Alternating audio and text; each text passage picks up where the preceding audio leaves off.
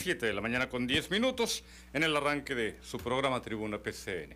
Le saluda con mucho gusto Juan Arturo Salinas en este espacio, hoy hora con 50 minutos, para abordar los diversos temas que atañen a nuestros distintos municipios. Ya ni le enlisto de dónde a dónde ni hasta dónde llegamos, en unos instantes más ya lo escuchará a nuestra Baja California toda.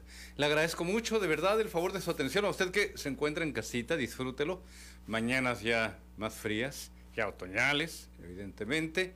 Si usted se encuentra en trayecto o centro de trabajo, igualmente siga con la programación de Primer Sistema de Noticias. O si ya aterrizó en el mismo, al igual que mis compañeros amigos ahí en los controles. Karim Alonso, Ricardo Estrada, buenos días, ambos. ¿Qué tal, compañero Juan Arturo Salinas? Muy buenos días. A nombre de Karim Alonso, ya estamos preparados como siempre para llevarles la emisión del día de hoy. Les recuerdo, es tribuna abierta.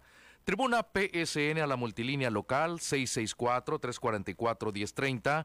Transmitimos totalmente en vivo desde Tijuana para todo el mundo a través de la internet www psn.si. En Facebook Live nos pueden encontrar como PSN en vivo y podrán disfrutar de nuestro contenido en tiempo real por televisión, canal 87 digital, sistema Easy en todo el estado de Baja California, canal 76 en la capital, Mexicali y sus valles, canal 29 por aire en Ensenada y por radio, XCAZ 1270 AM Radio Z13 y la tremenda 1030 AM, esta última con alcance hasta Los Ángeles, California, el condado de San Diego, playas de Rosarito, Pueblo Mágico, Tecate y Ensenada hacia el sur, Valle de San Quintín, elegido Lázaro Cárdenas, Camalú, San Telmo, Puerto Santo Tomás y La Bocana, Josneros en el área de Maniadero, Valle de Guadalupe, San Antonio de las Minas, El Sausal de Rodríguez y San Miguel.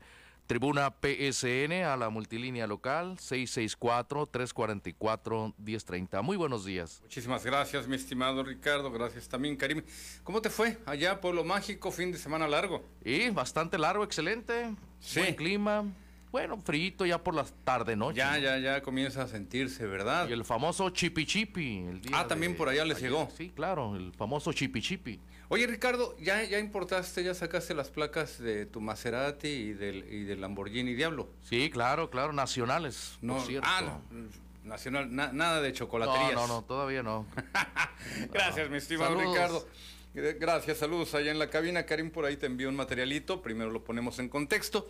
Usted sabe que el eh, fin de semana, para ser más específico, este eh, pasado sábado, a eso de las 16.30 horas, minutos más, minutos menos, en Ensenada, el presidente Andrés Manuel López Obrador firmó un acuerdo de regularización para los carros chocolate.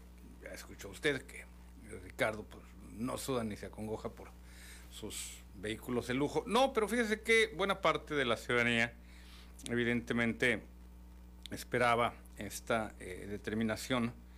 Por ahí ya tenemos un material, tú me dices cuando ya podamos compartirlo unos instantes más, mi estimado Karim. Y el tema, la, medida, esta eh, autorización, esta luz verde, para regularizar, dichas unidades que se encontraban, que se encuentran en una circunstancia de ilegalidad en territorio nacional. Ha eh, despertado eh, muchas inquietudes y también ha levantado, eh, pues hecho que se levanten muchas voces, particularmente en algunos puntos del país donde mm, en el centro de la República, por señalarle algo, le puedo señalar también que estoy seguro que no ha repercutido tanto allá como en nuestras fronteras. Y este punto debe de llamar la atención porque no veo la razón por la que los señores allá de Chilangolandia y alrededores tengan que estar abriendo la boquita sobre lo que ocurre en nuestras fronteras. Ya hubo asociaciones ahorita sería cuestión de que le busque los nombres de la AMDAC, la AMPAC, la quién sabe qué madre, y que eh, se pronuncien en contra de esta medida.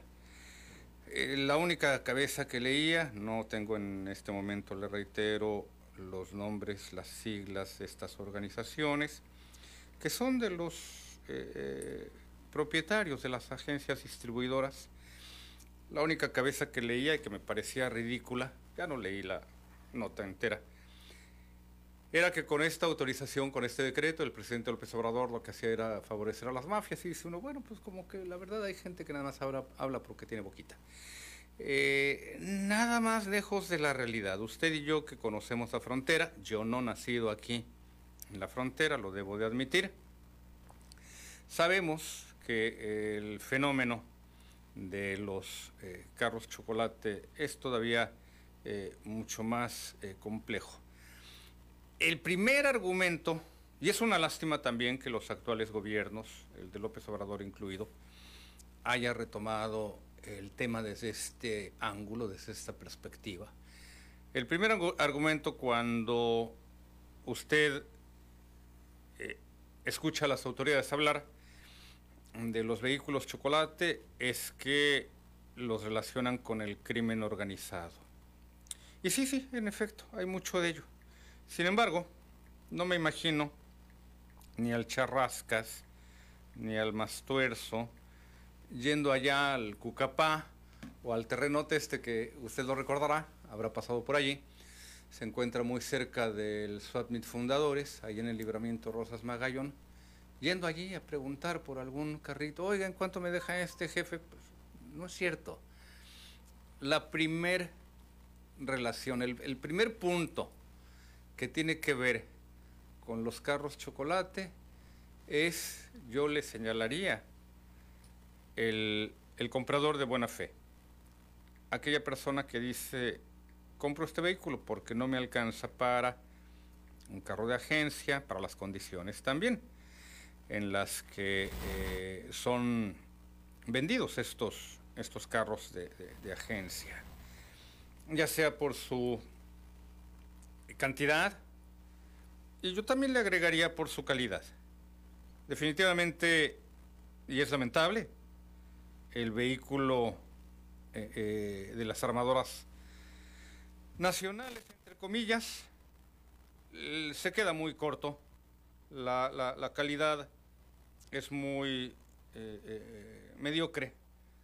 Lambda impugna decreto. Lambda, yo le decía a Lampaco, una madre así la Asociación Mexicana de Distribuidores Automotrices. No, no, que los señores de Lambda se preocupen mejor por elevar la calidad de su vehículo. No tiene punto de comparación el carro mal llamado nacional que el carro importado. Que no nos vean la cara de tontos. Nosotros sí sabemos lo que significa un carro fronterizo. Los dueños de los yonques, don Gilberto Leiva, que tiene muchos años moviendo el, el abanico, ya sería el colmo, tantos años de Marqués y no saber mover el abanico. Me lo ha señalado, ha tenido don Gilberto Yonques la mayor parte de su vida y don Gilberto ya tiene, gracias a Dios, muchos años y todavía que Dios lo conserve muchos más que entre nosotros, un gran hombre. Pero ponga usted, el vehículo es más, no sabría yo decirle, si colocando el vehículo nacional sobre estas eh, eh, básculas con las que se eh, determina la carga, y, el, importado, o el que circula en Estados Unidos, incluso sin ser importado, haya diferencia de peso. Hay diferencias de pesos, evidentemente, sí, pero también le puedo referir la calidad. Yo no dejo mi camionetita 2003 por un vehículo nacional 2010, 2015, que se anda destartalando, y sobre todo con nuestras calles. Por eso es que también surge el comercio del vehículo irregular, porque pues hay quien dice, oye, yo no, le voy a dar en la madre a la suspensión de por sí mediocre del carro nacional salidito de agencia, en lugar de circular con, otro tipo de vehículo en, nuestras calles. Y recuerde que de allí surge también hasta un adjetivo, el, el carro tijuaneado. Tengo pausa, sigo con este y con otros temas también llamadas. Don Ramón Fuentes ya está haciendo acto de presencia, ya está pasando lista. Vamos al corte, regreso con usted.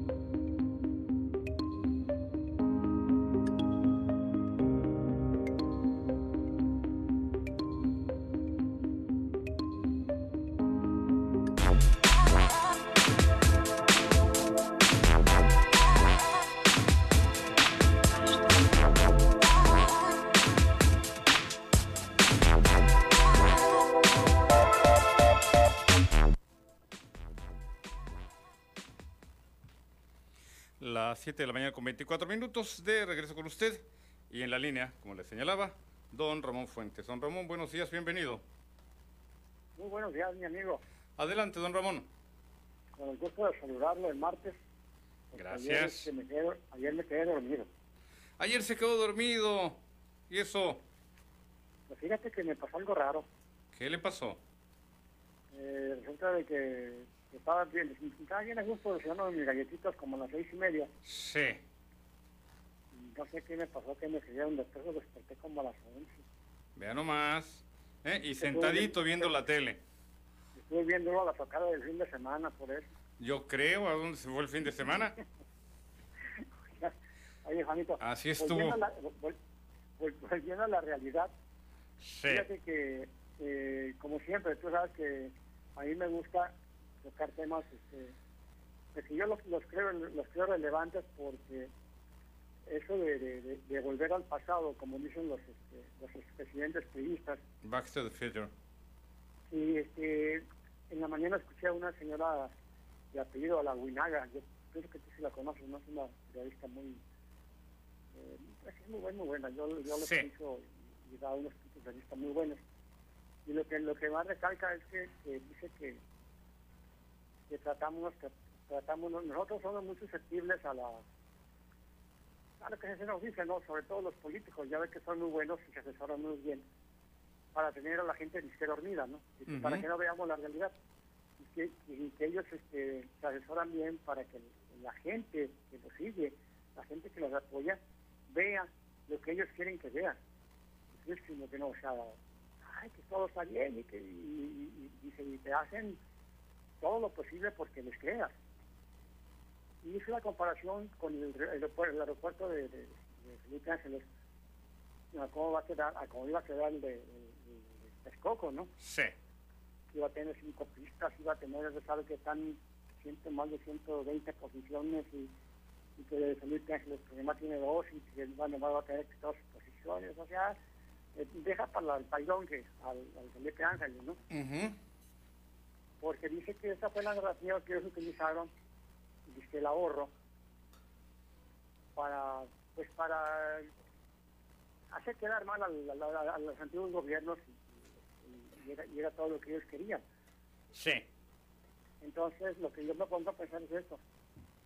Si, si se tratara de que nos, nos hicieran ver la, realidad que ellos quieren, los políticos, sobre todo el señor presidente, eh, ¿qué nos ganáramos, Juan, ¿Qué nos íbamos a ganar los mexicanos con pagar un aeropuerto que dijo ella que iba a costar 150 mil millones?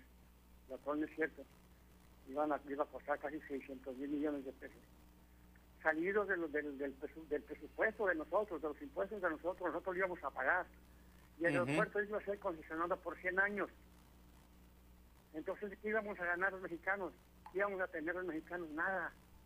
Iba a ser de los de, ellos, o sea, lo iban a concesionar por, por 100 años con dinero del, del aquí de la gente y nosotros íbamos a pagar el aeropuerto. Ah, claro. Entonces, entonces eso es lo que muchas de las veces, Juan, yo estoy en contra de ese tipo de personas que creen que hacemos personas todavía que les creemos a los, a los políticos. No todos les creemos, no es cierto nada de eso.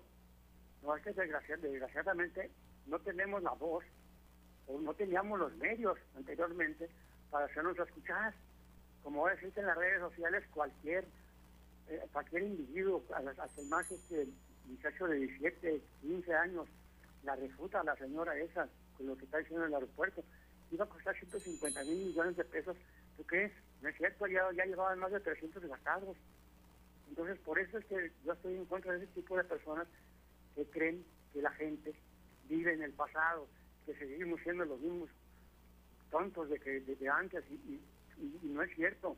Eso de eso de que usan la narrativa de que, de que vamos a volver con la reforma eléctrica y vamos a dejar al pasado tampoco es cierto, ni tampoco se va a afectar la ecología como ellos dicen.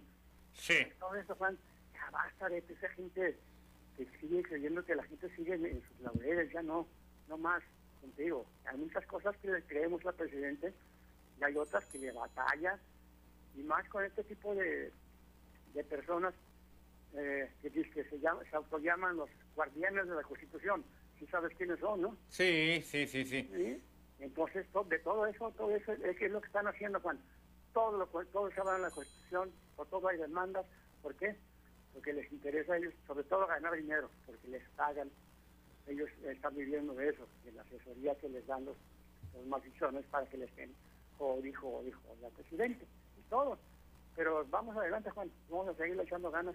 Gusto saludarte, mando, cuídate mucho, por favor. Gracias por la llamada, eh, don Ramón. Mire, eh, a la hora de querer presentar eh, ciertos temas, hay quienes recurren a tergiversar, a retorcer argumentos de una u otra forma. Retomo la llamada de don Ramón Fuentes cuando en el arranque de operaciones muy, muy preliminar del aeropuerto de Santa Lucía, aeropuerto Felipe Ángeles, eh, circularon fotografías de un área de hangares, área militar por cierto, que es la primera que eh, se echó a andar, eh, burdándose de que ese sería entonces el gran aeropuerto Felipe Ángeles, cuando que era parte no la conclusión, una fase del aeropuerto. Es como si usted en una etapa de su casa de construcción, después de pasar de la obra negra, dice, bueno, pues ya le vamos a echar un poquito más de ganas a la recámara y a la cocina para que sea lo primero que ya esté habitable y ya lo demás ya lo dejamos para después.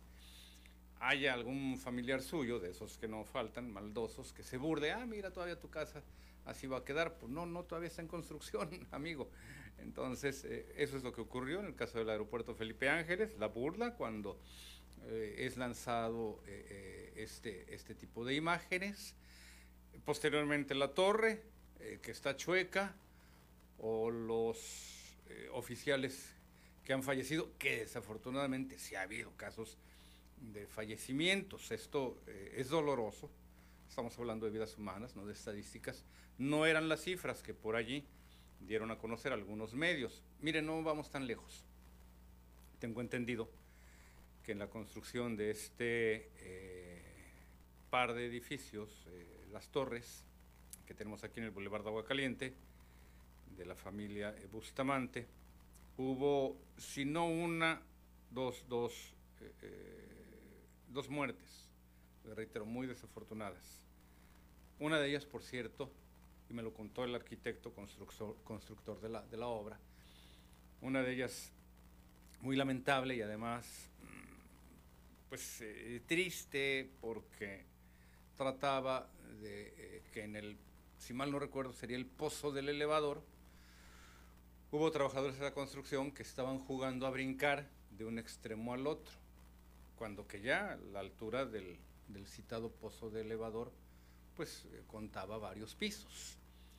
Y hubo quienes pues animando a los otros, hey, anímate, y si no lo haces eres un cobarde, eres un miedoso, y hubo quien sí brincaba. No es una gran distancia, pero pues ya sabe usted, la altura, el vértigo y lo que sea, pues pácatelas. Uno de los albañiles cae y si pierde la vida por estar jugando. Le reitero esto en el caso de eh, las torres. En las construcciones en lo general hay accidentes y lo más triste del caso es cuando aquellos trabajadores del área pierden la vida. Hubo medios de comunicación que dieron a conocer la muerte de al menos, si mal no recuerdo, 18 soldados. La cifra no era tal. Así fuera uno solo. Es muy lamentable. Pero, le reitero, cuando queremos eh, ir en contra de algún elemento, sacamos e inventamos argumentos de la manga. El tema de la vacunación, el tema de los carros chocolate, que es el que estoy abordando, y que le reitero, surgen por allí las como esta la Asociación Mexicana de Distribuidores Automotrices y ya ya los señores dicen que se están premiando las mafias que esto va a alentar el contrabando y muchos otros eh, eh, argumentos que la verdad no no no no se sostienen. Le reitero y los señores eh, de verdad el consejo va en buen plan. Eleven la calidad del vehículo armado aquí en territorio nacional porque deja mucho que desear. Usted y yo que hemos tenido más de 10 vehículos en nuestra vida, sabemos de lo que le estamos hablando. Voy a la pausa, regreso con don Nicolás Jiménez, Jorge Horta, saludos Tatecate, Bernabé Domingo, no se vayan.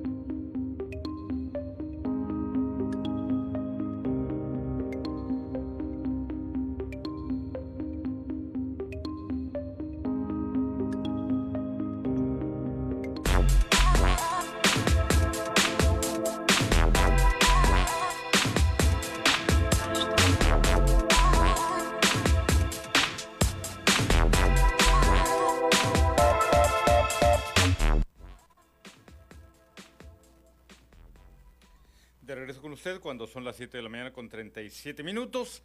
En la línea, como le señalaba, Nicolás Jiménez. Buenos días, adelante, bienvenido, Nicolás. buenos días, licenciado. Como prometí, aquí estoy escuchándome con usted. Sí. Pues, gente que nos escucha. Voy a ir hoy a para llevarle un escrito al señor gobernador sobre la cuestión del transporte local que se pretende aquí en Villas del Campo. Un informe detallado de todas las eh, importancias que tiene y las ayudas que tenemos para los discapacitados, tercera edad, niños en edad escolar, eh, eh, adultos, adolescentes, perdón, que están en secundaria. Todo eso va a beneficiar a todas estas personas este recorrido.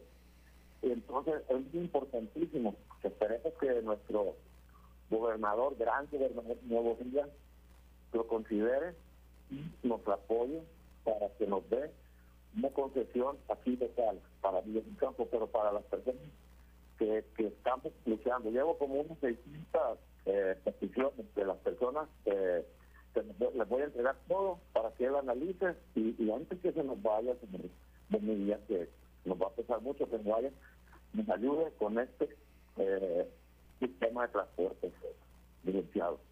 Bien, don Nicolás, qué bueno que sigue empujando el tema del transporte allá en Villas del Campo. Le agradezco mucho la llamada. Jorge Horta, buenos días. Adelante, Jorge, un saludo. Bueno. Adelante, Jorge. Sí, muy buenos días, querido Arturo, ¿cómo estás? Muy bien, muy contento de estar por aquí al frente del micrófono. Adelante, Jorge, un saludo. Un saludo y una felicitación primero que nada por el trabajo que realizaron ahí todo el equipo de PSN en todo, en todo el estado, ahora en la gira del presidente de la República. Obviamente felicidades a, a tu dirigencia, mi querido Arturo. Estuvimos pendientes de todos los reportes y de los programas de Cuarto Poder, donde se hizo un análisis muy, muy, muy exhaustivo acerca de todo lo que sucedió aquí en Baja California. Y pues para decirte también que el día de ayer el presidente Darío Benítez pues hizo una firma ahí con el Instituto de Identidad Vehicular para dar inicio al registro de los vehículos aquí en Tecate, para tener la seguridad de las familias de que pues ya cuentan con ese registro, que muy pronto pues entrarán al programa de autos de regularización. Y también decir que el día de ayer se llevó a cabo, ya eh, se, se publicó en el diario oficial de la Federación el decreto de los autos irregulares, por lo que pues ya estamos, vamos a, empezar a analizar este decreto para ver todas las situaciones en que se va, va a poder hacer la gente de regularizar sus vehículos en todo Baja California, mi querido Arturo.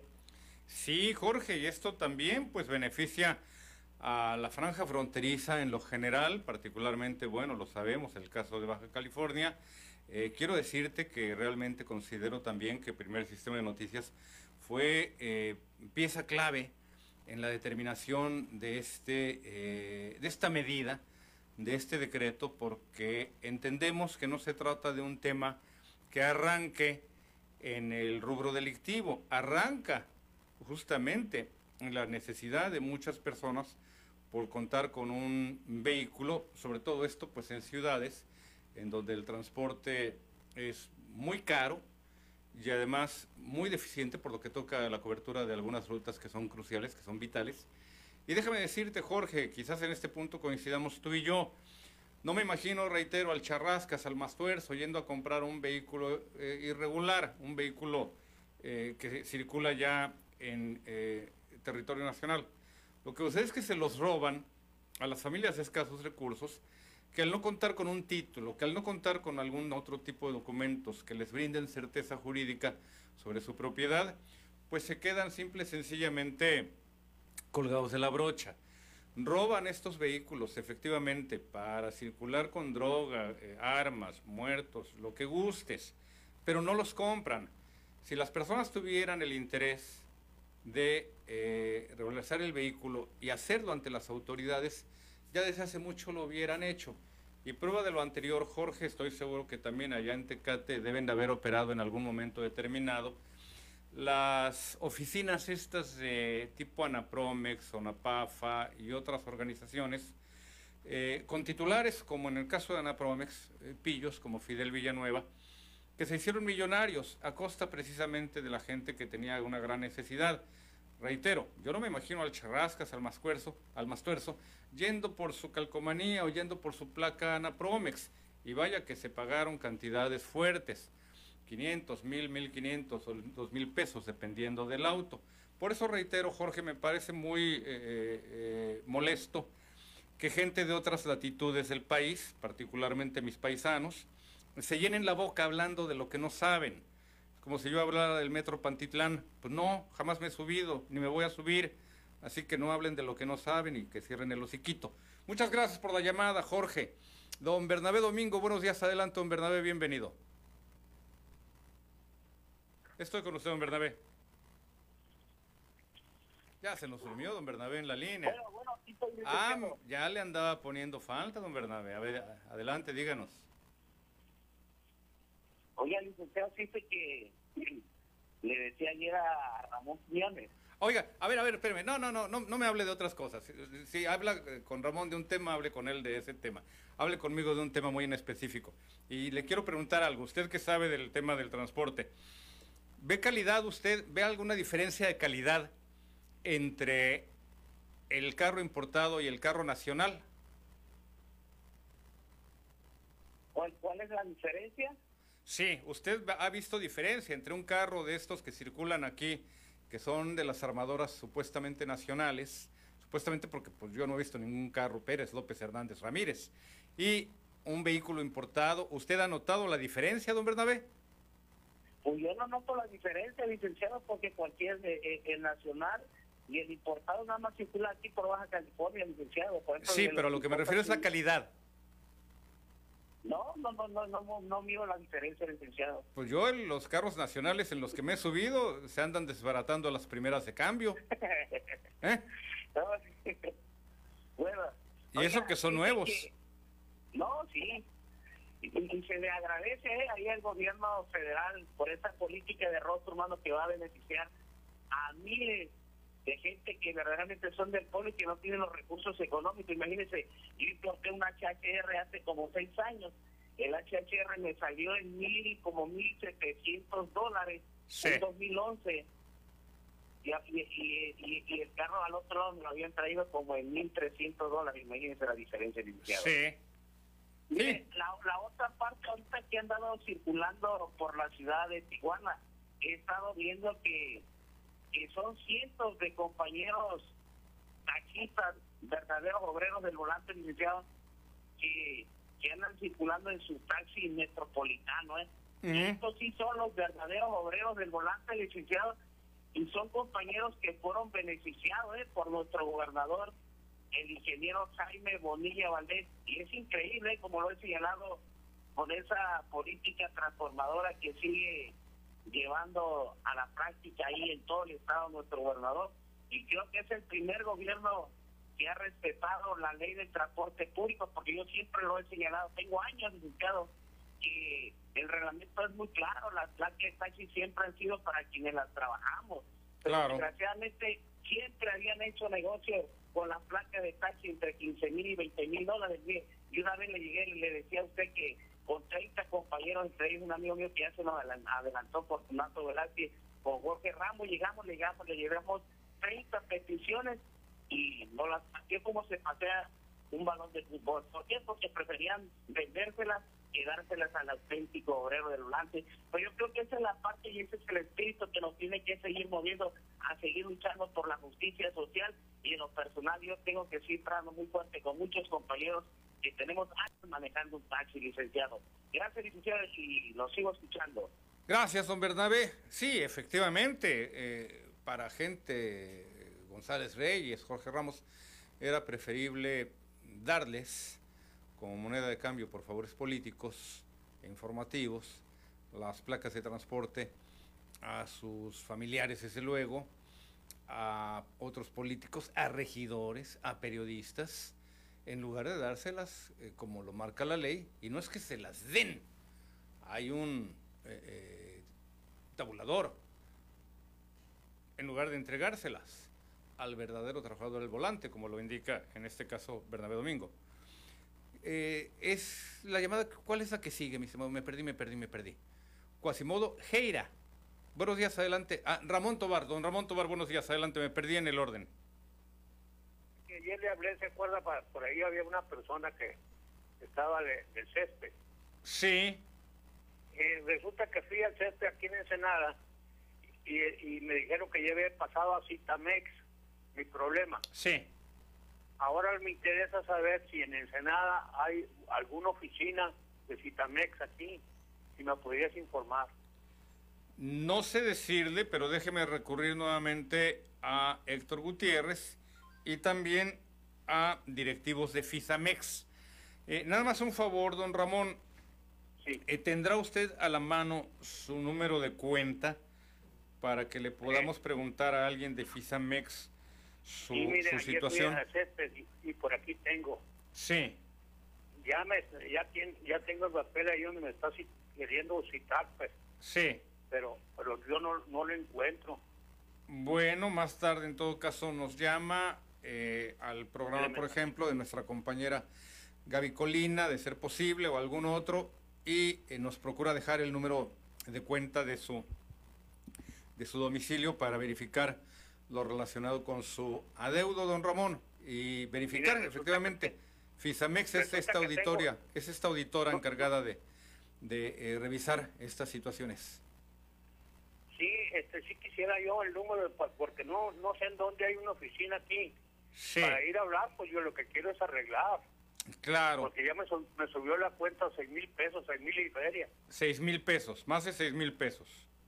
Sí, Sí, sí, eh, yo sé que hay oficina obviamente de Fisamex aquí en, aquí en Tijuana. Eh, don Ramón, ayer usted nos llamaba, este, este eh, eh, recibo que usted eh, tiene ya en sus manos, que le están haciendo llegar, y que es una, una toma domiciliaria, entiendo. sí, No sé que haya una oficina de Fisamex allá, pero puedo preguntarle a la gente de Tijuana acerca de estas eh, representaciones que tengan en el puerto. Llámenos más tarde y si tiene su número de cuenta a la mano, con mucho gusto vamos rastreando el tema de Mire, su adeudo. ¿Le parece? Resulta que no tengo número de cuenta porque desde el 2006 me salí yo de mi casa. Sí, Yo estoy rentando en otro lado. sí. Entonces yo no recibo ningún recibo, no recibo nada. No tengo nada. ¿Y a quién le llega, recibo. y a quién le llega ese, ese recibo, eh, señor Ramón? Bueno, es que la casa pues, se quedó mi ex esposa allí, pero a- agarró las drogas y, y hasta el medidor se llevaron de ahí ya. Sí. Bueno, de entrada lo que ayer le decía Héctor Gutiérrez es que esa deuda, don Ramón, no es suya, sino del, del predio. Yo entiendo que como aparece a su nombre, pues usted tiene obviamente la inquietud de, en todo caso, anularlo. Como usted dice, cuando se salió de su casa, lo que le sugería Héctor Gutiérrez era haber dado de baja esa, esa cuenta. Ese medidor no lo hizo, hoy tiene ese adeudo, pero en todo caso, esa deuda la tiene su ex esposa, que obviamente se va a quedar sin agua, o si no es que ya se quedó. Usted no, dice ya, que... ya se quedó. Si la- Sí, claro. Lo que pasa es que aga- agarró las drogas. Sí, eh, ¿y qué va a pasar con esa propiedad, don Ramón? Pues es que como están los nombres de los dos, Sí, entonces yo no, yo lo que no quiero es que me estén cobrando, pues yo, yo pago el predial cada año, lo pago en enero. sí, No quiero, no quiero drogas, pues, en la casa. claro, Si claro. yo me llego a morir, pues No, tengo pues. 77 años. Sí. Si me llego a morir, pues que le perdí, a- le quede a la señora o a alguien por ahí. ¿Tiene usted hijos, don Ramón? Eh, sí, pero con, con ella no. Ok, pero bueno, les puede heredar esa propiedad a ellos. No, no tendría caso. No tendría caso meterles en problemas. Sí. Mire, denme oportunidad de rastrear el tema, en todo caso con Fisamex, o volver a insistirle a Héctor Gutiérrez. Él debe de saber si allá en, si allá en Ensenada hay alguna oficina, eh, eh, don Ramón, si allá en Ensenada hay un- alguna oficina de Fisamex. Ahorita me comunico con Héctor. Eh, hágame un favorzote, don Ramón, para empezar. Eh, Sí, sí. ¿En qué colonia está ubicado su domicilio para saber si por allí cerca está alguna oficina? No, está lejos, es una colonia retirada cerca. Es, es, es, este, Sauce 163. ¿Sausa? Lomita, Sauce. Sauce. Sí, 163. Lomitas, tercera etapa. Sí. Déjeme checar en todo caso, aunque no creo que Fisamex tenga por allí cerca una, una oficina.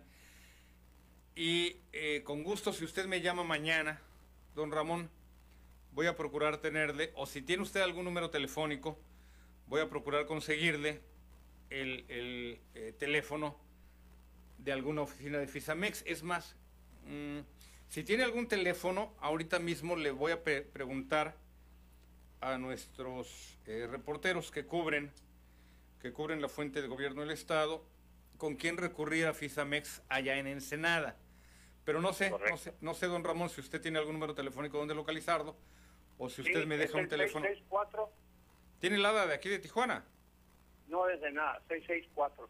¿Es que allá es 646? No, no, no, es, es 646. Ah, ¿verdad? Ajá. Es el Dígame. Es el 664 sí. 4206. A ver, ¿me lo repite? 143 4206. Déjeme ver en todo caso y saber si alguien de aquí de Fisamex en eh, Tijuana sabe a quién dirigirse en el caso de, Ensenada o si aquí hay alguna oficina concentradora.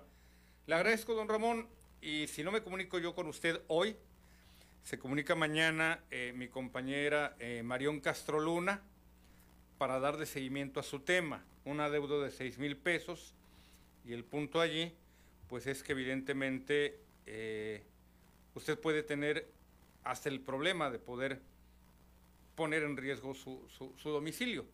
Sería difícil que en estos momentos procediera un embargo, como en algunas otras ocasiones lo han hecho, pero nada, nada lo descartaría. No sabemos cómo venga la política de eh, cobros de la próxima administración estatal, que todavía detenta el manejo de los organismos del agua. Me mantengo en contacto con usted, don Ramón, y le reitero, si no lo hago yo, lo hace mi compañera Marión Castro Luna para saber qué puede hacer en el caso de este adeudo, que la verdad no hay vuelta de hoja, es un adeudo que ya, ya quedó eh, eh, eh, vigente. Voy a recurrir también a consultar al Departamento Jurídico de la Comisión Estatal de aquí de Tijuana para saber si hay algo similar que pueda hacerse allá en Ensenada, que entiendo que se trata de dos organismos muy distintos. Mi amigo de aquí no puede influir con las sesiones allá. Voy a la pausa y regreso con usted.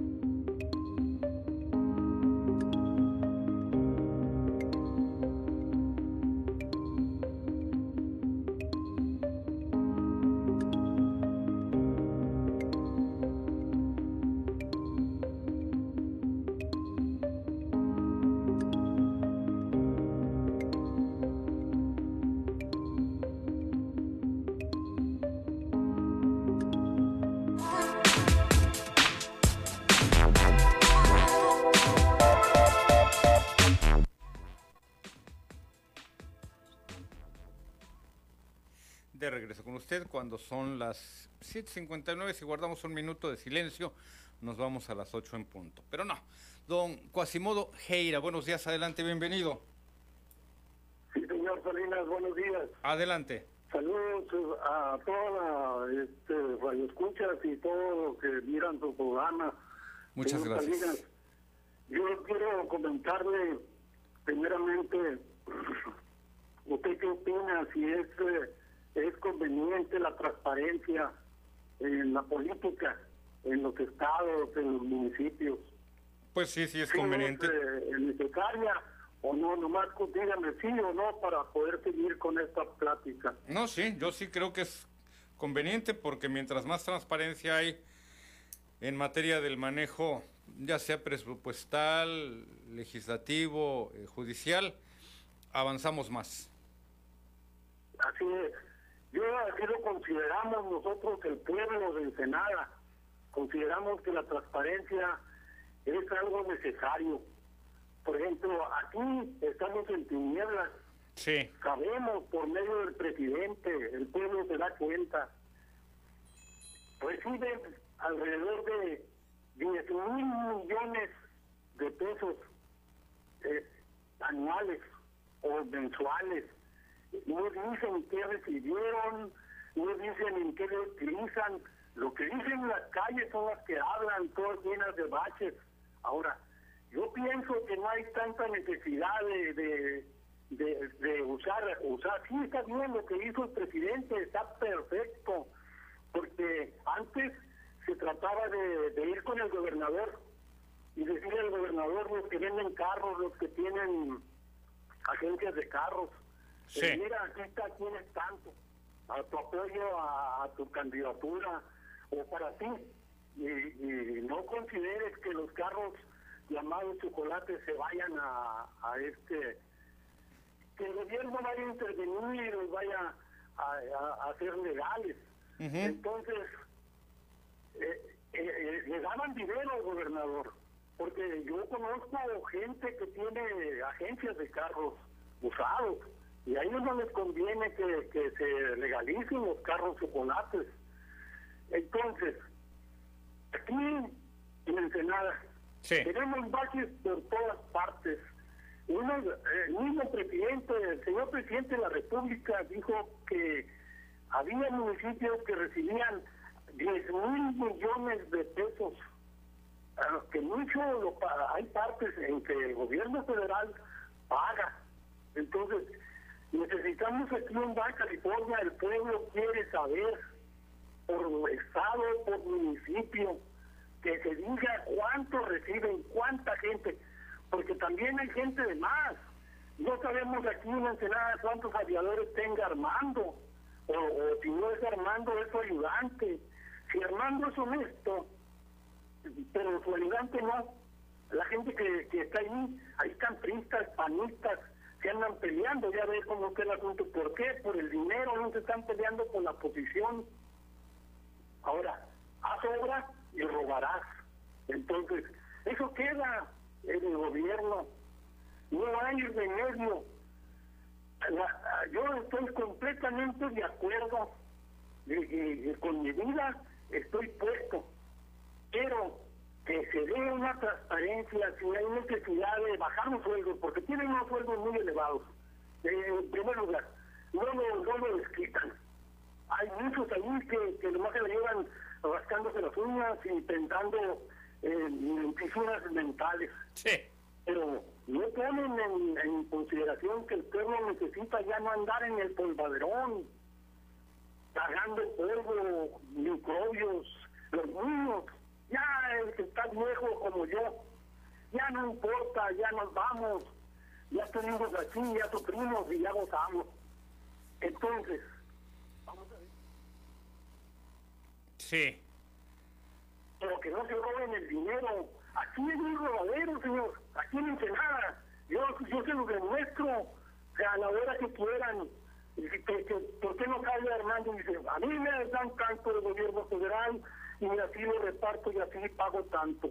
Aquí hay gente demasiada y hay que recortarla. ¿Qué está sucediendo en Mexicali ahora que va a entrar la gobernadora? Está corriendo gente. ¿Para qué? Para meter su gente. Entonces así no hay quien la ponga. Si hay alguna falla, desvío, ¿quién la va a poner? Porque ella tiene controlada ahí su gente. Ahora, sí es bueno eso, pero siendo transparente. Es bueno eso.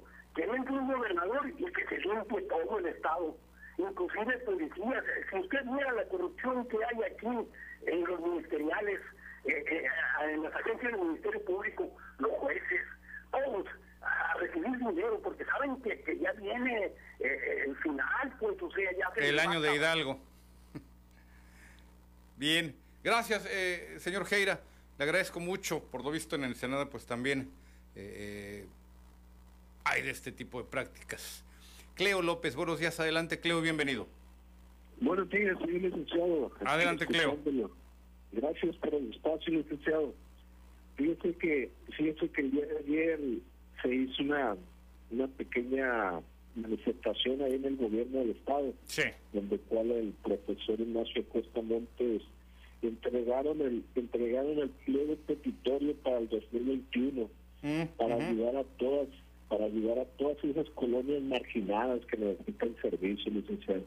La forma como se viene manejando es un sistema muy efectivo porque han salido adelante muchas colonias importantes en sus en sus servicios lo que es realmente el drenaje, lo que es la basura, lo que es la pavimentación, lo que es el alumbrado, porque realmente hay veces que los delegados no se dan, no se dan este, ese abasto en, en tanto trabajo que tienen. Entonces es muy importante que la comunidad y organizaciones como la como la Antorcha Campesina ya conocer todo este tipo de, servicios que realizan. Ahí le mando un saludo al profesor Ignacio Costa. Fíjese, licenciado, que tiene usted mucha razón en los, carros chocolate. Es mucho, muy importante para el pueblo eso, porque realmente los policías abusan de la gente cuando ven que no tienen papeles y cuando se los roban, pues los pierden, licenciado cuando les roban los carros a ellos, les pierden tener toda documentación. Y el gobierno federal hizo algo bueno para el pueblo, de lo cual se, se le agradece bastante. Licenciado, muchas gracias, lo sigo escuchando. Gracias, eh, don Cleo. Hace rato, hace rato quedamos a deber de el eh, video sobre este eh, decreto, que por cierto, sí, ya en efecto fue publicado el día de ayer en una edición especial del diario oficial eh, de la Federación. Todavía falta eh, las reglas del, del, tema, todavía faltan especificaciones más puntuales. Me dices, mi estimado Karim, cuando ya tengamos listo este material, y le reitero, eh, no es un tema menor, tiene que ver, sí, como lo han referido muchas autoridades, con un grandísimo tema de seguridad, pero antes, antes de haber llegado al rubro de la seguridad, ya pasó por otras manos. Vamos, vamos al siguiente material. Desde el centro de gobierno en Ensenada, Baja California, el presidente Andrés Manuel López Obrador firmó el decreto para regularizar los llamados auto chocolate, aquellos procedentes de los Estados Unidos que no contaban con documentación legal en México. Fue la secretaria de Seguridad y Protección Ciudadana, Rosa Isela Rodríguez, quien dio pie a la firma del decreto. Indicó que son más de 500.000 vehículos sin documentos los que circulan tan solo en Baja California.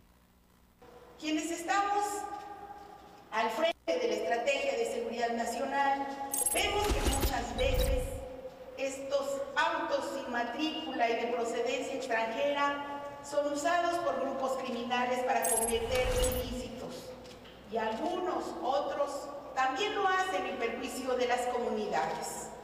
Nada más, para poner un ejemplo, en Baja California circulan más de 500.000 vehículos irregulares de procedencia extranjera, muchos de los cuales impactan en la inseguridad ante la falta de mecanismos de registro y control vehicular.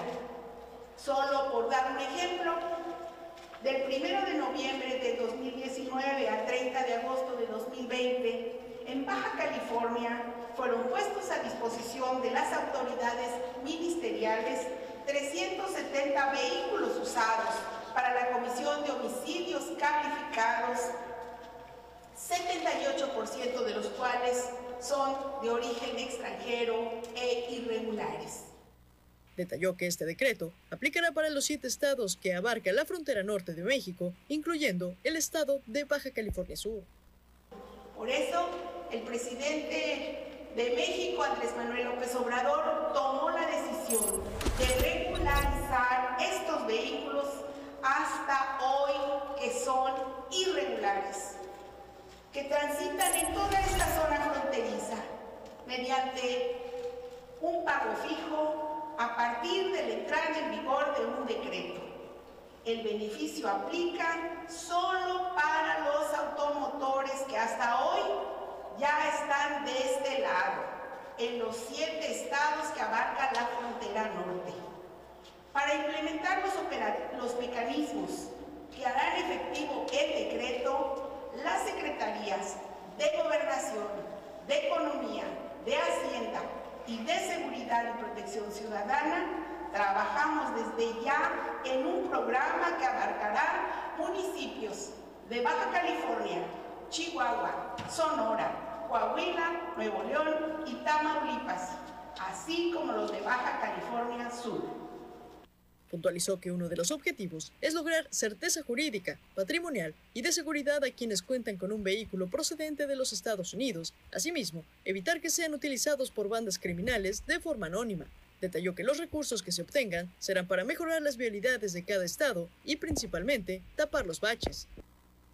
El programa dará rostro, nombre y domicilio a estos vehículos, como ya ocurre con todos los que ya son regulares en el país, es decir, que estén inscritos en el registro público vehicular, con lo cual se dará certeza jurídica, certeza patrimonial y certeza de seguridad a los habitantes de los municipios fronterizos del norte del país. Además, como ya lo ha señalado el señor presidente, los recursos que se obtengan de esta regularización se invertirán en mejorar las vialidades, en reparar los baches y contribuir también así al bienestar de la población, de su seguridad y protección. El costo para regularizar los vehículos será de 2.500 pesos. Con imágenes de David Vera, informó para Primer Sistema de Noticias, Nazul López. Ya, ya escuchó usted lo relacionado con el argumento, el sustento de esta regularización. No me acaba de eh, cuadrar el hecho de que tenga que ser la secretaria de Seguridad, Rosa Isela Rodríguez, la que presente esta propuesta, porque, eh, le insisto, antes de haber caído en, las manos de los eh, criminales, estos vehículos ya eh, pasaron por las manos de eh, familias, hombres, mujeres, de escasos recursos que no tienen el acceso a un crédito automotriz o a un vehículo de agencia, un carro nacional nuevo. Seguimos, y desafortunadamente también la visión sigue siendo esta, seguimos enlazando el vehículo irregular con el tema de la delincuencia y como que ahí todavía le falta, le insisto, no me imagino al Charrascas, al Mastuerzo comprando estos carros. Sí hay vehículos robados que son vendidos en el mercado eh, libre, por así señalárselo, después de haber sido cirujeados, pero son menos los casos. ¿Por qué son menos? porque implica precisamente el trabajo de cambiarles de serie, de BIN, de documentos, etcétera. Es más fácil traer el carro, venderlo a quien lo pueda comprar y al rato a ese cliente se lo roban y ya el carro se perdió. Ya no se sabe de quién es, ya se le perdió la pista. Ese es a grandes rasgos el hilo conductor, la línea que, sigue. Se saltan nuestras autoridades el paso previo al momento en el que el vehículo entra en el circuito de eh, la mafia, de los criminales, de los narcomenudistas. No es lo mismo el tema de las armas. Las armas evidentemente entran en directo y sin tocar baranda entre los grupos criminales. Pero sigo con el tema y también En un momento más ya le tendré sorpresa, le tengo entrevista. Antes en la línea, Artemio Zuna. Artemio, buenos días, adelante, bienvenido. Sí, bueno. Adelante, Artemio, estamos al aire. Ah, okay. Mira, este, Arturo, ¿qué razón tienes en cuanto a la, el análisis con respecto a la regularización de los carros chocolate? Pues que allá mis paisanos en Chilangolandia no saben cómo más la iguana. Así es. Entonces, mira, yo creo que, pero López Obrador sí sabe, y sabe bien lo que está haciendo, porque lo único que vino es a, como dicen por ahí, a resolverle los problemas a los funcionarios inútiles que tenemos aquí en Baja California, que no saben tratar los problemas de las comunidades. Para empezar, el, el, problema de los carros de los carros chocolates llamados mal llamados carros chocolates no son más que la solución de una necesidad del pueblo de que no puede comprar carros de agencia. Porque comprar un carro de agencia te cuesta 500 mil pesos. Te piden, y aparte de los 500 mil pesos, te piden este financiamiento.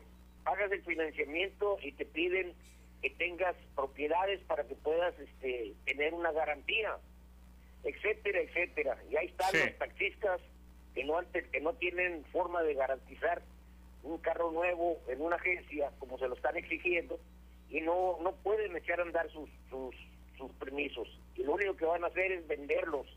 Y eso es lo que va a pasar otra vez. Es un círculo vicioso que se va a hacer con respecto a lo de las placas. Va a ser va a haber gandallas que se van a empezar a apoderar de los permisos de los más débiles los tres más débiles y al final de cuentas va a ser el círculo que siempre ha existido de la comercialización de los permisos y aprovechándose de la necesidad de la gente. Entonces hay que hacer las cosas bien, completamente. Ahorita con los carros chocolate ya están pensando en cómo sacarle más dinero a la gente, aparte de los 2.500. Por ahí hay locutores mismos de PCN que ya están que ya están diciendo que van a ser 3.500. O sea, es, ese juego de, de, interés económico es lo que hace que las cosas pierdan su, su honestidad. Mira, todavía no sabemos la cifra final, eh, mi estimado eh, Artemio. Yo no me atrevería a señalar que hay una eh, cantidad adicional, ya lo, ya lo iremos viendo. te puedo comentar esto sí, ya que acabas de referir el monto de los, de los precios de un carro de agencia. Eh, un, no conozco este vehículo, es muy nuevo para mi gusto. Yo la verdad soy muy malo para el tema de los carros. Con que camine y prenda todo es suficiente, más que suficiente. Un Trendline nuevecito 2021 de la Volkswagen desde 381 mil de contado. Un Comfort Line tipo camionetita 435 mil apenas y de contado, ¿eh? como tú señalas, van a ser los 500 mil pesos. Un Highline, precio de contado desde 473 mil. Agrégale eh, financiamiento, como bien lo indicas, agrégale mensualidades, créditos y demás, y ya te estás yendo al medio millón. Pues la verdad sí son eh, eh, cantidades que mucha gente definitivamente no va, no va a poder cubrir, no va a poder pagar. Y no es comparable con un vehículo que si bien no sea 2021, pues sí eh, eh, es capaz de circular en, nuestra eh, entidad, incluso sin contaminar, que es otro de los pretextos que pone la gente que allá, te reitero, mis paisanos en Chilangolandia, pues no, no, no, no saben, allá todavía te preguntan si le ponen queso a la quesadilla o no. Así es, pero lo más importante es entender la intención de López Obrador. Claro. López Obrador lo que quiere acabar es con la corrupción que hay en la presidencia municipal, en, la, en, el Estado y en la policía, que usan a los carros chocolates de una forma cíclica para estar sacando dinero, pero no para el beneficio de la comunidad ni para la gente que tiene esos carros, sino para ellos agenciarse de recursos para robárselos. Entonces hay una, y todos los días son, son millones de pesos los que obtiene la policía de estar extorsionando a los ciudadanos. Entonces eso es lo que quiere acabar López Obrador en principio.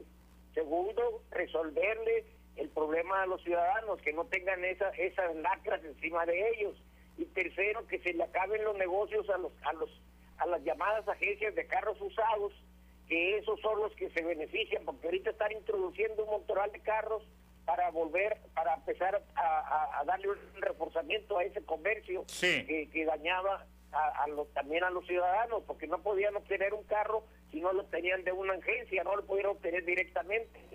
Entonces las agencias también son parte de la corrupción.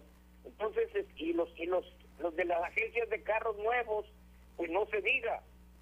Marina del Pilar eh, dijo que se iba a hacer un proyecto para que se mantuviera un plan que la gente pudiera obtener un beneficio de, su carrito y a precios y agrégale, agrégale Artemio, eh, las ganancias que se le quedan a los importadores.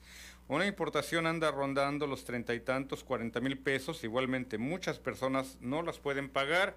Una parte va a la Secretaría de Hacienda, pero la otra va a importadores que la verdad pocas cuentas rinden. Artemio, ya me envían a la pausa. Yo regreso después del corte con usted. Gracias.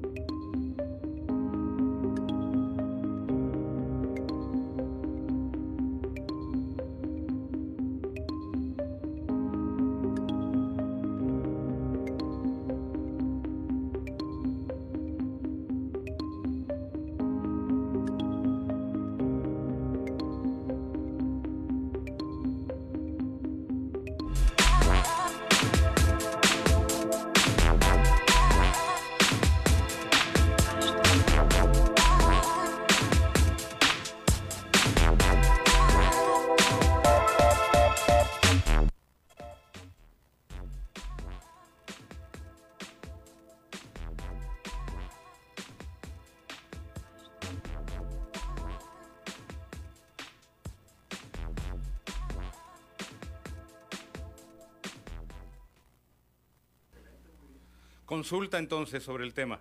Sí, pues queremos la, la, la gente, ¿no? Sí. Sí. Perfecto. 8 de la mañana con 23 minutos. Ya estamos, ya estamos de regreso con usted. Y le señalaba, ya tenemos también invitado, es en este caso el coordinador del Frente Nacional por la Familia en Baja California, Ricardo Cano Castro. Ya, ya, eh, Ricardo, estábamos eh, eh, entrando en, en, materia. Ya me está señalando lo relacionado con una consulta. Pero vamos por principio de cuentas, Ricardo. En tu calidad de coordinador del Frente Nacional por la Familia en Baja California, ¿cuál es el posicionamiento de ustedes en torno a la propuesta del Congreso del Estado, el Congreso de Baja California, en torno a la despenalización del aborto? Primeramente, te agradezco, Juan Arturo, la, la oportunidad que nos das de, este foro tan importante y saludo a tu, a tu auditorio. Eh, mira, la postura nosotros en cuanto al aborto en Baja California, pues es, es muy clara y contundente. Queremos que la población opine, queremos que la, se le consulte a la población. El presidente de la República en estos temas ha sido muy claro, dice que este es un tema en el que debe de elegir la sociedad mexicana y escuchamos hace unos días al gobernador también eh, Bonilla, que también hace lo mismo, es el mismo referente. ¿Y esto a, a, raíz de qué? Pues a raíz de que no queremos que sea una imposición de un grupo, de unas personas interesadas eh, en un asunto ideológico solamente por imponer algo que entre comillas podríamos decir que es de moda. Uh -huh. ¿Por qué es de moda? Porque no hay un sustento social, no hay un sustento que justifique eh, que el aborto se, ponga, se, se instale en, en, Baja California. Y de ahí pues vienen muchas aristas, que hay muchos temas que hay que tomar. Eh, recién el, el, diputado Román Cota hizo una consulta en, Meji en, Tecate, en la ciudad de Tecate, este, este fin de semana. El, 70, el 80% de la gente que fue a votar no quiere el aborto. Uh -huh. El 20% se acercó y dijo, sí lo queremos, pero es, con, esta, es, eh, con esta forma que hace el diputado Román Cota, pues es un ejemplo de cómo un diputado también puede legislar en estos temas. Sí. No solamente verlo como una agenda eh, de partido o una agenda que, no, que, que, va a afectar en el futuro a, a generaciones. Hay trasfondo político. Hay un trasfondo político, un trasfondo político. Aquí en Baja California hay un trasfondo político claro. Y ese trasfondo, porque... ¿De dónde eh, viene? Ese trasfondo, vamos a ser claros, ese trasfondo político, ahorita con los cambios de gobierno que tenemos aquí, eh, parecería como si fuera una, una papita eh, caliente. Y bueno, quien está operando en esto es el diputado Juan Manuel Molina.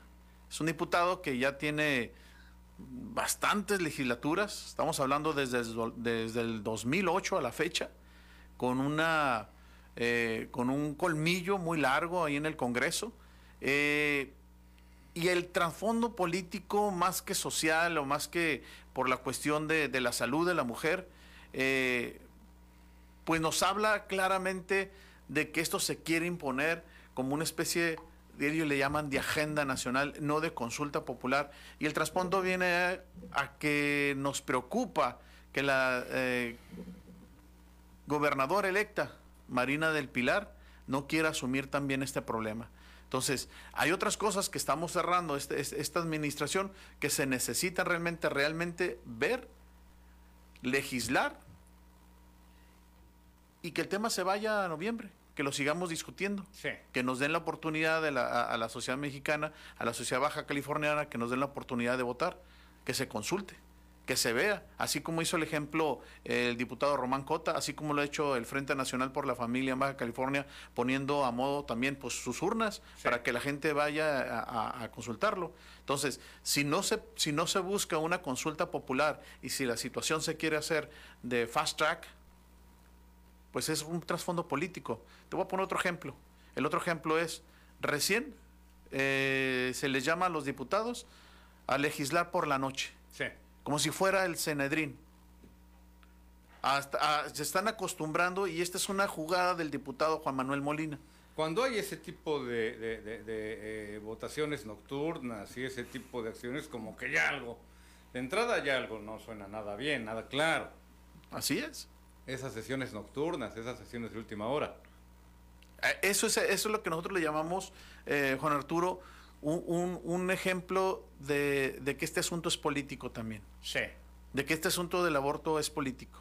No es una cuestión de, de, de, salud de la mujer. De hecho, te voy a decir, el aborto no es un problema de la salud de la mujer. El, el aborto es, es, eh, es realmente una, un asunto que va a perjudicar la salud de la mujer. ¿Por qué? Porque no tenemos, el, eh, en el Distrito Federal van desde el del, del 2007 a la fecha, que lo estamos hablando que lo despenalizaron, estamos uh -huh. hablando de 237 mil abortos. Sí. Ahí. Pero no hemos visto el caso posaborto que sufren las mujeres. psicológico, emocional, a un año, a dos años, a cinco años, a siete años. Existen los casos, tenemos psicólogos. Y en este caso ya son 15 años. en este caso ya tenemos... El Congreso de Baja California, ¿qué es lo que quiere, eh, Ricardo, sobre todo a la luz de la reciente despenalización del aborto que eh, determinó la Suprema Corte de Justicia de la Nación? No entraría en automático en nuestro estado el tema, no entraría en automática, en automático la, la, luz verde, la aprobación. ¿Qué tiene que hacer en este eh, caso el Congreso de Baja California? Te lo pregunto para que el auditorio tenga muy en claro por qué la pelota está justamente en la cancha del legislativo. Es peligroso, Juan Arturo, cuando vemos que un ente jurídico o judicial que no ha sido electo por el pueblo, como es la Suprema Corte de Justicia, vaya a cortar libertades de este modo. Eso es muy peligroso. Entonces los estados deben de proteger precisamente pues sus leyes, sus ordenamientos jurídicos, a fin de que no se dicte desde, desde la Suprema Corte de Justicia lo que tenga que hacer o no tenga que hacer un estado.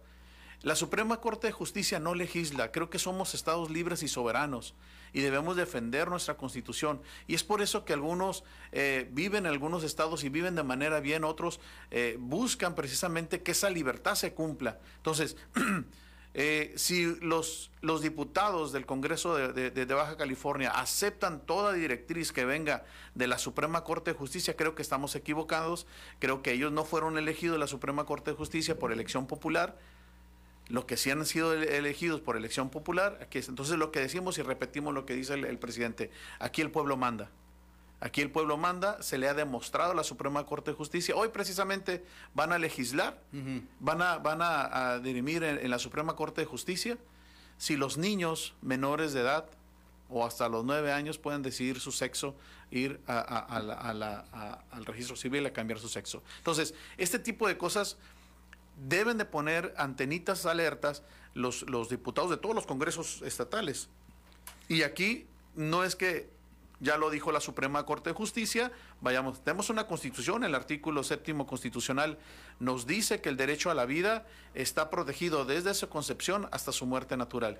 Y aquí suena extraño, es de Juan Arturo, regresando un poquito a la pregunta que me hacías al principio, el diputado Molina, que es el, así lo voy a decir, y lo he dicho en los medios, el mercenario intelectual de este tipo de acciones, porque se cambia cachuchas como si fuera no sé qué. Dices que en 2007, 2008, 2008 él tuvo una postura y ahora en otra. Votó a favor, votó a favor de, del derecho de, de blindar nuestra 2008? ¿Quién era el gobernador en ese En el 2008 no, recuerdo, estaba, bueno, no recuerdo, pero estaban varias personalidades ahí que hoy las conocemos en la Creo que sí, creo que sí, Osuna Millán. Y este y entre varias se, blindó la, la, constitución.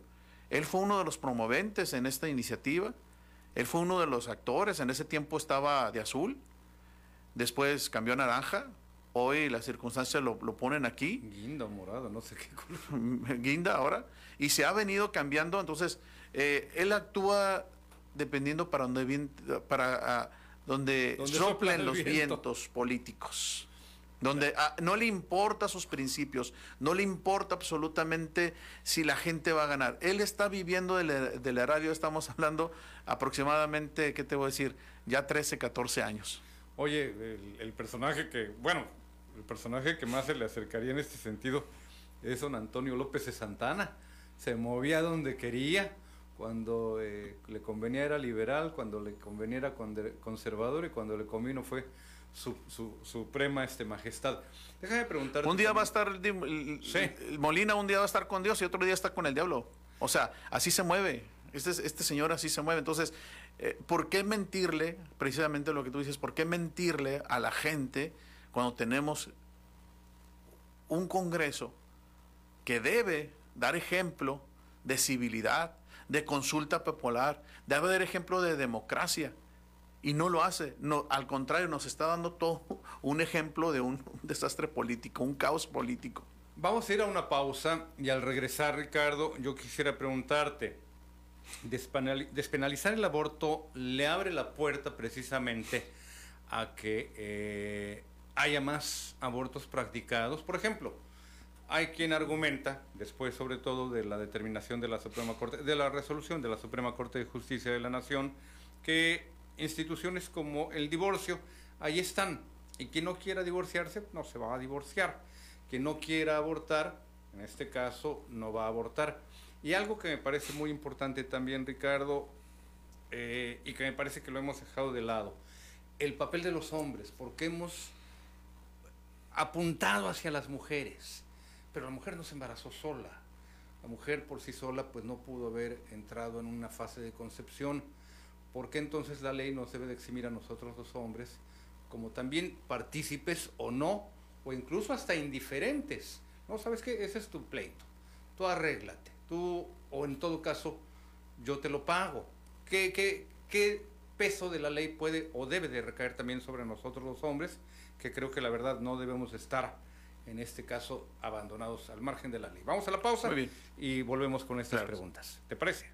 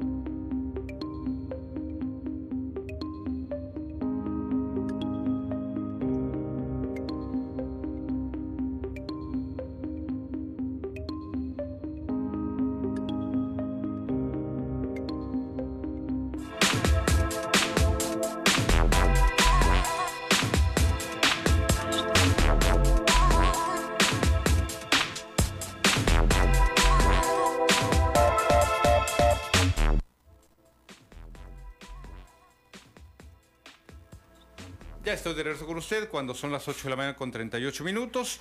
En el estudio, Ricardo Cano, coordinador del Frente Nacional por la Familia en Baja California. Y el tema, uno de los temas que pues resulta eh, siempre muy espinoso abordar, sobre todo por lo que implica las consecuencias para una sociedad que la veríamos todavía, Ricardo, eh, corrígeme si me equivoco en este caso, eh, muy tradicionalista. Hay temas que todavía a los mexicanos no tengo que no nos dejen dormir tranquilos, pero que eh, conllevan muchas revisiones y además el sesgo de nuestra sociedad. Uno de los temas que anteriormente, antes de este, de la despenalización del aborto, causó bastante discusión, ha sido también igual el de la eh, aprobación del consumo de algunas drogas, como en el caso de la marihuana.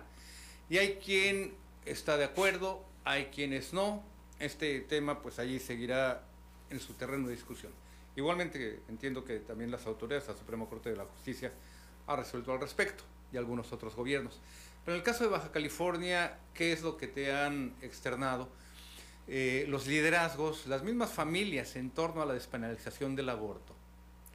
Y lo que te señalaba, hasta dónde también el hombre tiene o no tiene responsabilidad y debemos de asumir entonces también una responsabilidad que podría llegar incluso hasta el rubro penal. Bien. Eh, Juan Arturo, creo que la identidad de los pueblos es muy importante para la convivencia en, la, en este concierto de naciones, donde en este mundo donde nos ha, tocado vivir. La identidad de, las naciones, de los pueblos, es muy importante y en las leyes se respeta, ¿no? Leyes internacionales, la ley, la, la, identidad de, o tradiciones de pueblos indígenas mismo aquí en, nuestro país.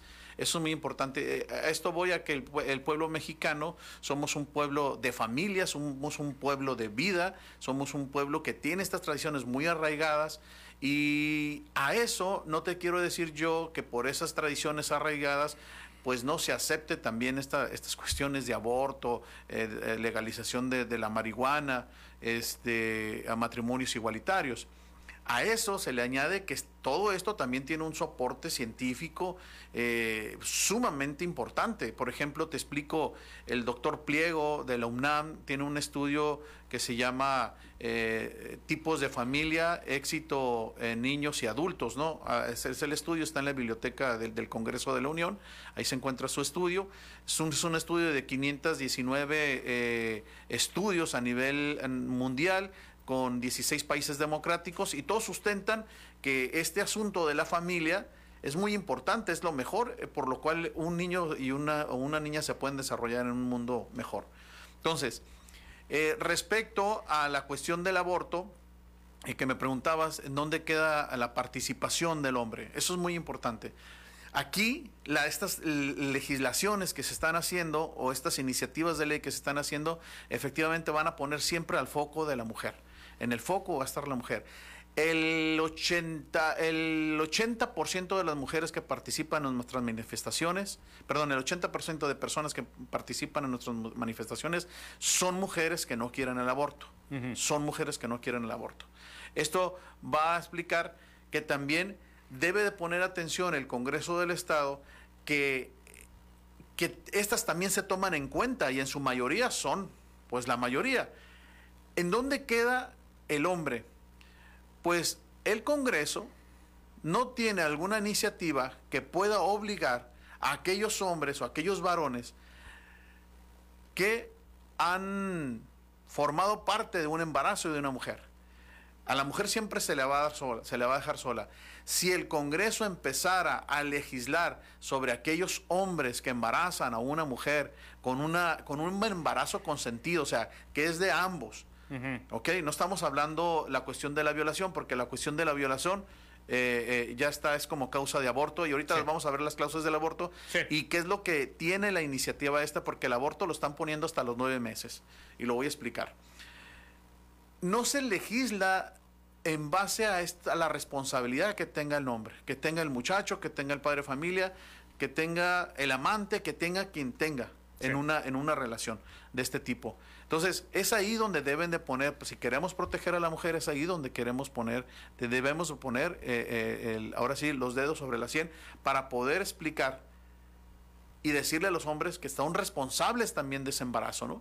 Que son responsables o corresponsables en esto. No están metiendo al hombre. Simplemente vamos a hacer el aborto, a volver a dañar a la mujer, a que en México pueden repetirse tres o cuatro o cinco abortos por una misma mujer. Y este tipo de, situación nosotros no, lo podemos, no la podemos esperar. Entonces, sí nos preocupa que el Congreso del Estado no contemple todas estas aristas y nada más contemple una que se llama el derecho a decidir. Con esto, la inicialista eh, Michelle eh, Sánchez Allende, que es la inicialista del aborto, ella es la que anda pregonando por todas partes el mentado derecho a decidir. Yo, le digo a la, a la sociedad baja californiana que no se deje engañar todos tenemos un derecho a decidir. Eso es lógico, eso es normal, las leyes no olviden. Pero hay cosas en las que debemos decidir con gran responsabilidad. El aborto es una gran responsabilidad. Entonces, no podemos decir, pregonar por todo el Estado que las mujeres tienen el derecho a decidir cuando el 80 o el 90% de las mujeres en Baja California deciden no al aborto. Entonces, también es es, es, mentiroso, es engañoso decir, bueno, vamos a hacer la ley y quien quiera abortar, aborte y quien no quiera. No, no, no, tampoco. O sea, estamos nosotros viendo que una ley tiene dos sentidos. El sentido de que se cumple y si no se penalice. Y dos, el sentido pedagógico. ¿Qué le estamos diciendo a nuestras niñas?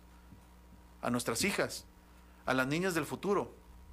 Le estamos diciendo que si tienen un problema de un embarazo, pues aborten Alguien va a decir, es que no fue deseado. Es que ¿cuántos de nosotros no fuimos deseados, Juan Arturo? Yo no recuerdo que mi madre, en paz descanse, y mi padre me hayan dicho, mira, nosotros te, te, planeamos dos meses antes y estuvimos haciendo esto para que tú vinieras. No. O sea, yo creo que el 99, 99% de los habitantes en este planeta, pues realmente no fuimos planeados. ¿Tiene prisa el Congreso del Estado, eh, Ricardo, por darle eh, aprobación a este tema, porque pareciera que hay como una especie de urgencia por parte del diputado Molina y de otros legisladores, como que quieren, antes de que eh, eh, concluya el mes y que con ello también concluya el gobierno, darle fast track al tema. Tienen tanta prisa que quizá no pase de esta semana que lo suban al pleno. ¿No sé? Y lo que quieren hacer es precisamente hacerlo antes de que inicie el próximo administración. ¿Por qué? La de Marina del Pilar, ¿por qué? La de Marina del Pilar. Creo que la gobernadora electa, y lo voy a decir con todas sus palabras, está interesada que esto se apruebe antes de que ella llegue. Y está tan interesada que esto se apruebe porque como tú sabrás, el Congreso del Estado se dividió. Sí. La bancada de Morena está dividida. Eso es, todo mundo lo sabemos. Tú lo has comentado aquí en tus programas, eh, eh, las notas se han, se han hecho ver, eh, todo el mundo es algo que lo sabemos. Es muy claro lo, que está, lo que vemos en el Congreso. Está dividido. El grupo parlamentario de Modena, los, los que son 16, 14 diputados están divididos. Sabemos que unos están con el gobernador y otros están con, con la gobernadora electa. Entonces a Marina le interesa que esto sea del gobernador. ¿Por qué? Porque no quiere mancharse no quiere manchar su, su, inicio de, administración eh, de gobierno, no lo quiere manchar. Pero ¿sabes por qué? Porque sabemos que también ha estado operando en otras políticas, en otras iniciativas, en otros actores, en otras posiciones políticas. Lo, quiere dejar así como que esto no es mío? Esto no es mío, no fue de mi parte, eh, yo voy a, a, a, a trabajar el próximo administración, no quiero que se manche de, entrada, sabe que es un problema serio, ella sabe bien que eso es un problema serio. Que no se le va a ver con buenos ojos, sobre todo considerando su estado eh, eh, de gravidez. Ah, ella bueno. está en espera de... Sí, ella está en espera de, de un bebé y qué bueno que, que, ella lo, va, lo está esperando con mucho gusto, como se le ha mirado en sus redes, como lo ha dicho, eh, junto con su esposo Carlos Torres, que también nos sorprende, el, también político, Carlos Torres, operador también político, en su momento apoyó todas esas iniciativas de vida, todas iniciativas de familia. ¿Ok? Ahora tiene un problema muy serio de principios dentro de su casa. Y el problema de principios dentro de su casa, pues es el aborto. Es decir, por una parte, ellos promueven lo por, de, por, por fuera lo que por dentro no están haciendo y casi estoy seguro que no están de acuerdo. Sin embargo, hay una exigencia que debe de cumplir ella y debe de estar operando antes de que ella llegue. Te digo, es una cuestión lógica que esté operando ya con diputados dentro, entre ellos quien es el caballito de batalla, el que va a dar, y el actor intelectual de todo esto es Molina. Sabemos que Molina ha estado a las órdenes también de la, de la gobernadora electa para poder trabajar lo que hemos, vino, hemos visto y lo que se ha venido en las noches eh, de, de, de elección, por así decir, de, legislar este tipo de cosas, como le decimos, eh, y eso es normal. Eso sí nos preocupa. Eh, estamos pidiendo que se vaya eh, esta iniciativa hasta noviembre y poder que nos den la oportunidad de trabajar, de hacer una consulta popular y que esto se venga. Marina, le pedimos que esto lo detenga. Ella si ha, buscado o si ha incentivado y ha motivado que se aprueben algunas eh, eh, eh, formas en el gobierno o posiciones políticas, sabemos que también ella puede hacer eso y que se vaya a su gobierno. O sea, no quiere manchar su gobierno, quiere manchar el, el saliente, yo creo. Esa es su intención. Le, le, caerá de peso mucho esto a Marina. Esa es una cuestión, y que ya lo sabemos, ¿no? Toda la gente sabe eh, la mayor parte de los, de los liderazgos en que se encuentran en esto saben que es una, es una decisión que Marina, casi estamos seguros que ella ha dicho, háganlo antes de, de que del primero, del primero de noviembre, háganlo antes de, y todo esto nos suena a lo que yo te había dicho, legislar como el Sanedrín, ¿no? Tomar una decisión como el Sanedrín. Por las noches, a prisa, la iniciativa, Juan Arturo, apenas todavía el diputado nos dijo hace unos días que no estaba en su comisión de gobernación y legislación y puntos constitucionales. A lo mejor esta semana sale Fast Track. No ha entrado a otras comisiones, como la, Comisión de Educación, como la Comisión de Salud. La Comisión de Salud, que preside precisamente como presidenta está la diputada Monserrat Ramírez, creo, es la del PES. Sí no ha llegado a sus manos esta, esta, esta, esta iniciativa. ¿Por qué? Porque hay que contemplar muchas cosas. También hay que contemplar los presupuestos, la objeción de conciencia, los médicos. los médicos. Sí, o sea, el chiste es aprobar, mandar fast track rápido y ya en la marcha vemos qué presupuestos hay, qué médicos los van a hacer. Este, así opera Molina. Así opera Molina de esta manera. Entonces, ojo con la iniciativa. El aborto lo están eh, poniendo hasta las 12 semanas. ¿Ok? Después de las 12 semanas hay una penalidad. Una penalidad ridícula. Son de 3 a 6 meses de prisión o trabajo comunitario. Ojo.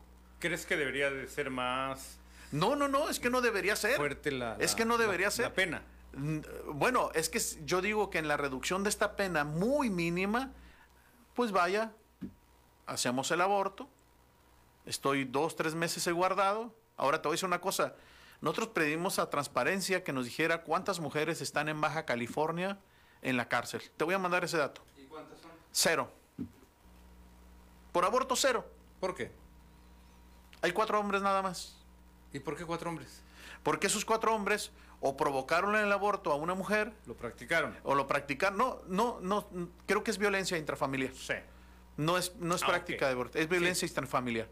Pero no hay ninguna mujer en, en la cárcel en Baja California que me digan, hay procesos, hay procesos. Sí existen estos procesos. Sí. Pero para que veas que ahí está. Y la mayor parte son así. ¿Se sabe cuántos procesos hay? Se habla de, algunos hablan de 200, de 250 procesos, pero no están trabajados. O sea, no, no, no, se está procediendo, no sabemos ni cuáles son las causas, ¿sí me explico? No sabemos absolutamente nada. Molina habla de que se criminaliza a la mujer. Bueno, es que si nosotros hablamos de que se criminaliza por una ley a la mujer, pues todo el mundo estamos criminalizados por todas las, leyes que están de, evitar algunos delitos, ¿no? Yo estoy criminalizado por narcotráfico, por ejemplo. Yo no practico el narcotráfico, pero hay una ley que dice que, que practica este tipo de... Esta, Va a ir a la cárcel. Entonces, eh, eh, son eufemismos eh, ideológicos que nos quieren imponer como criminalizar a la mujer, como derecho a decidir, como interrupción legal del embarazo, por Dios. Tú no puedes interrumpir algo y, luego reiniciarlo. Perdón, tú puedes interrumpir algo y luego reiniciarlo. Tú interrumpes el embarazo y no se reinicia. Sí. Tú le quitas una vida. ¿Qué pasa si el Congreso de Baja California, Ricardo, se inclina por el no y haya quien recurra a un amparo, ya que la Suprema Corte de Justicia de la Nación dijo que sí. No, lo perdemos. O sea, lo perdemos porque eh, fíjate cómo, cómo trabaja la Suprema Corte de Justicia. Dice la Suprema Corte de Justicia, nosotros no vamos a quitar las leyes para proteger la vida en los estados. Pero tampoco podemos criminalizar a la mujer. Por tanto, ahí los, se los dejo. Háganse bolas los estados. Sí. O sea, ni, ni, como dice la frase, ni Juana ni Chana. O sea, ahí háganse bolas. Oiga, Suprema Corte, ¿y qué pasa con la objeción de conciencia? Los médicos que no quieran por por cuestiones médicas, por cuestiones científicas. Eh, ¿Qué es lo que pasa? Bueno, pues vamos a darles el derecho a la objeción de conciencia, darles el derecho a la objeción de conciencia de, de estas personas, pero no, espérenme, Vamos a suspender ahorita la sesión, vamos a retomarla la próxima semana y veremos. En esa semana empiezan a trabajar internamente y luego después el, el juez Adíbar dice, espérame, sí vamos a tener la objeción de conciencia, pero va a haber limitantes. Se las vamos a dejar al Congreso de la Unión que, que defina qué limitantes van a ser. Oye, entonces no hay objeción de conciencia. Entonces hay eh, eh, organismos, asociaciones médicos a nivel nacional, a nivel de los estados, están diciendo, no, no, no. o sea, no me pasé 13, 14, 15 años, 16 años estudiando para que tú me vengas a decir, va, ve a aplicar un aborto. Sí. O sea, eh, no somos no somos, a ¿qué te a decir?, ignorantes en el tema. Creo que nos está la Suprema Corte de Justicia, los, los diputados en el Congreso nos están subestimando, nos creen como tontos, nos creen como unas personas que no sabemos, pero al contrario, les hemos demostrado con argumentos y todo este tipo de jurídicos, eh, médicos, científicos, eh, genéticos, biológicos, les hemos demostrado que es una vida y que al momento en que tú vayas a aplicar una ley, aprobar una ley de este tipo, no vas a sacar a las personas de la pobreza, no vas a sacar a la mujer de la pobreza. Al contrario, los aumentos de estos abortos, el, aumento en abortos será mayor. Y no por cuestiones de causas que las tenemos por aquí, aquí en Baja California, sino por gusto.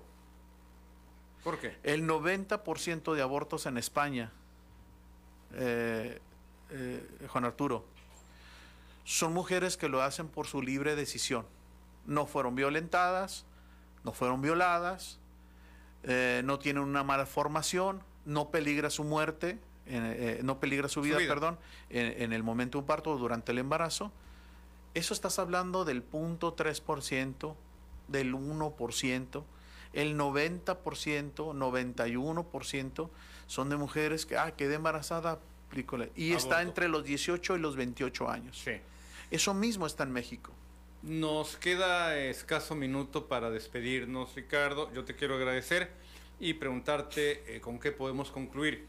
¿Qué acciones vienen tanto para interponer recursos ante el Congreso como para hablar, si es que lo va a haber, de acciones en la calle, marchas, manifestaciones? ¿Qué podemos esperar los próximos días? Porque el tiempo premia. Y ya estamos al cuarto, ya ni siquiera al cuarto para las 12, ¿verdad? al 5 para las 12. Así es. ¿Qué va a haber? Eh, pues mira, seguimos, seguimos en acciones, eh, tenemos un foro.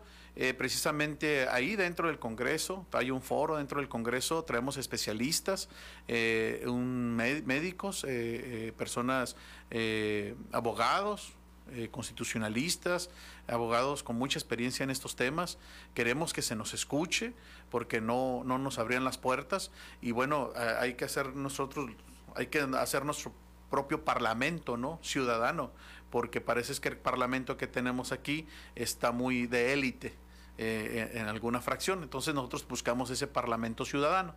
Eh, tenemos esto, la otra parte es, eh, vamos, estamos hablando con los diputados de Morena, creo que les estamos advirtiendo ahí, más que nada advirtiendo, le estamos diciendo, contemplen otros aspectos, no se vayan por la parte eh, ideológica, este, eh, lo que ustedes decidan hoy va a ser para muchas generaciones, eh, entonces si ustedes deciden sí a la vida, va a ser por muchas generaciones, no vamos a tener tantos problemas como ahorita, lo que decidan en contra o a favor del aborto también va a ser por varias generaciones hasta que no venga otra legislatura y vaya a tronar esto.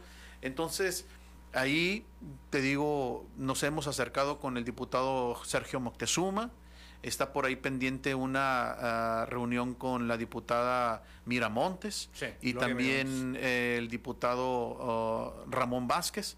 También. Ahí este, queremos acercarnos con ellos con el fin de que ellos vean también nuestra postura y que insistan ellos dentro del Congreso que se mande en noviembre para que nos den tiempo de, de, opinar, de, de, hacer una consulta popular, de que no, se debe hacer a, las rodillas. la, inmediata mande. No legislar sobre las rodillas. No legislar sobre las rodillas, no legislar a las altas horas de la noche para poder sentenciar al, al, al ¿cómo se llama? Al que no tiene la culpa, Juan Arturo.